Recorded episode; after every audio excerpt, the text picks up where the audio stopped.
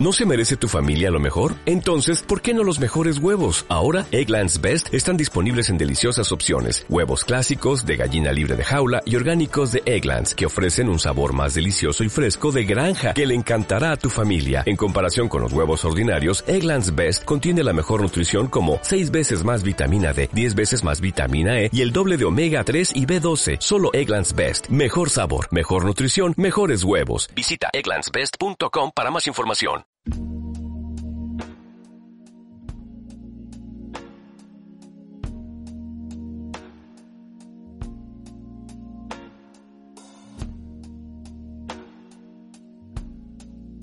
Buenos días, mi nombre es Isabel Castillo y estoy acompañada de mi compañera Raquel. Somos dos estudiantes de la Universidad Europea y estamos aquí porque nos han cedido un espacio donde compartir nuestras opiniones y preocupaciones sobre temas sociales desde el punto de vista de la juventud. Hoy, por ejemplo, vamos a tratar el tema de los disturbios causados por todas las nuevas normas impuestas para evitar más contagios y más muertes por la epidemia del coronavirus. Yo creo que es genial que nos hayan dejado tratar temas como el que vamos a hablar hoy, porque mucha gente cree que los jóvenes no tenemos una opinión, ya sea más o menos errónea, pero es importante expresar lo que pensamos sobre estos temas e incluso dar ideas sobre qué más podemos decir.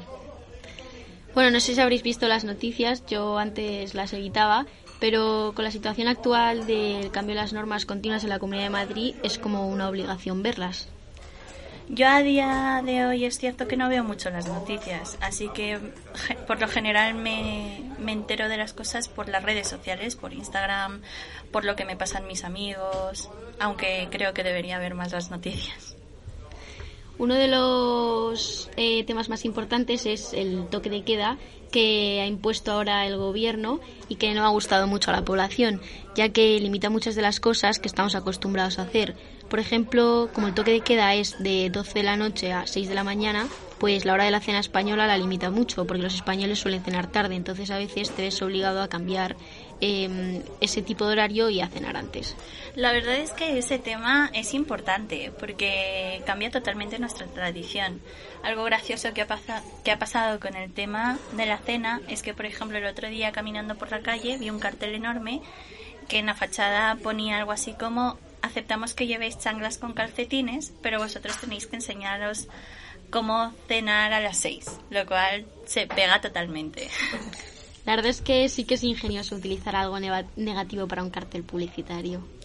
También, si no recuerdo mal, otro, otro tipo de normas que con respecto al COVID es obviamente la afección a la hostelería. O sea, si te obligan a estar en tu casa a las 12 de la noche, significa que tienes que tener como máximo el restaurante cerrado a las 11, 11 y media, para que luego toda la plantilla le dé tiempo a estar en su casa sin incumplir el toque de queda.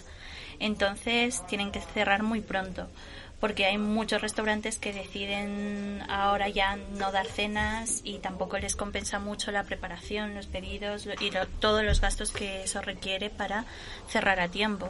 Otro de los inconvenientes del toque de queda es que muchos estudiantes que están en su época de exámenes finales o tienen que realizar trabajos para la universidad, pues utilizan las bibliotecas y muchos de ellos se quedan estudiando hasta altas horas de la madrugada y ahora ya no pueden hacerlo. Eh, para todas las empresas distribuidoras, por ejemplo, también de productos necesarios para la hostelería, también esto es un inconveniente, debido a que si los restaurantes cierran antes, necesitan menos mercancía y por lo tanto estas empresas no venden tanto. Pero también, como en todo, tiene su parte positiva. Por ejemplo, eh, se evita que la gente se quede en masificaciones, se evita que la gente salga de fiesta y por tanto no hay aglomeraciones eh, muy grandes de gente. Claro, la verdad es que es muy difícil de cómo ver cómo afecta a todas partes de la sociedad. Ante esto también creo que hay disturbios y no me parece mal haberlo visto en las noticias, ¿verdad? Sí, también están los disturbios que se produjeron en Madrid, en Ópera y en Sol eh, varios grupos de radicales organizados produjeron un auténtico caos. Cortaron la Gran Vía durante una hora, hubo 33 detenidos y 3 policías heridos. La verdad que me sorprendió bastante que llegase a tal punto. Está claro que hay un descontento generalizado, pero el punto de llegar a destrozar la propiedad pública así sin más y no pacíficamente eh, no me parece correcto, aunque la intención de algunos sea llamar la atención. Solo lo hacen por destrozar, sin más. O sea, hay gente que le gusta ver el mundo arder, como alguna vez lo he escuchado.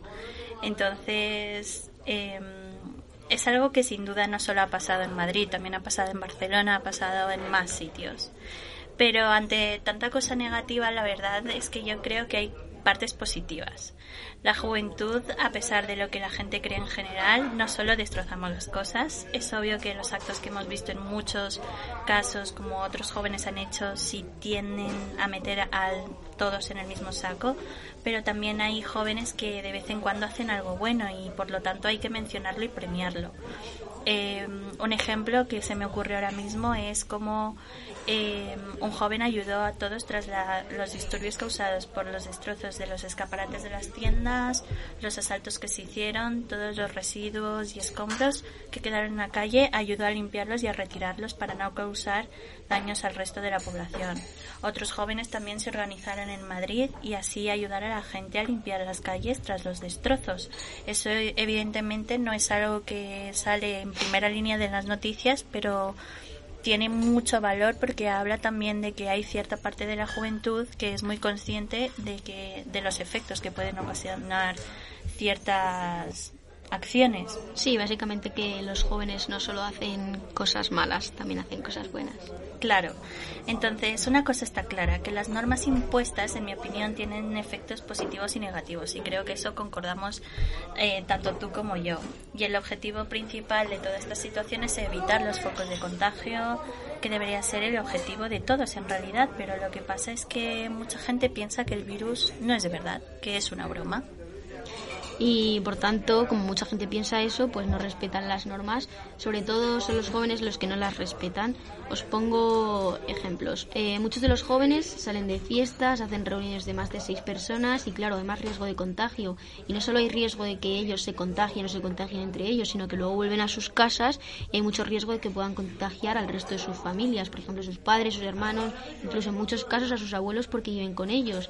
Y es por esto que mucha gente culpa a los jóvenes, porque muchos de ellos no tienen cabeza y no piensan lo que hacen. Por ejemplo, hay un caso real de la semana pasada en el que un adolescente estaba de fiesta con sus amigos en una discoteca privada de Madrid y salió ese viernes y el viernes anterior.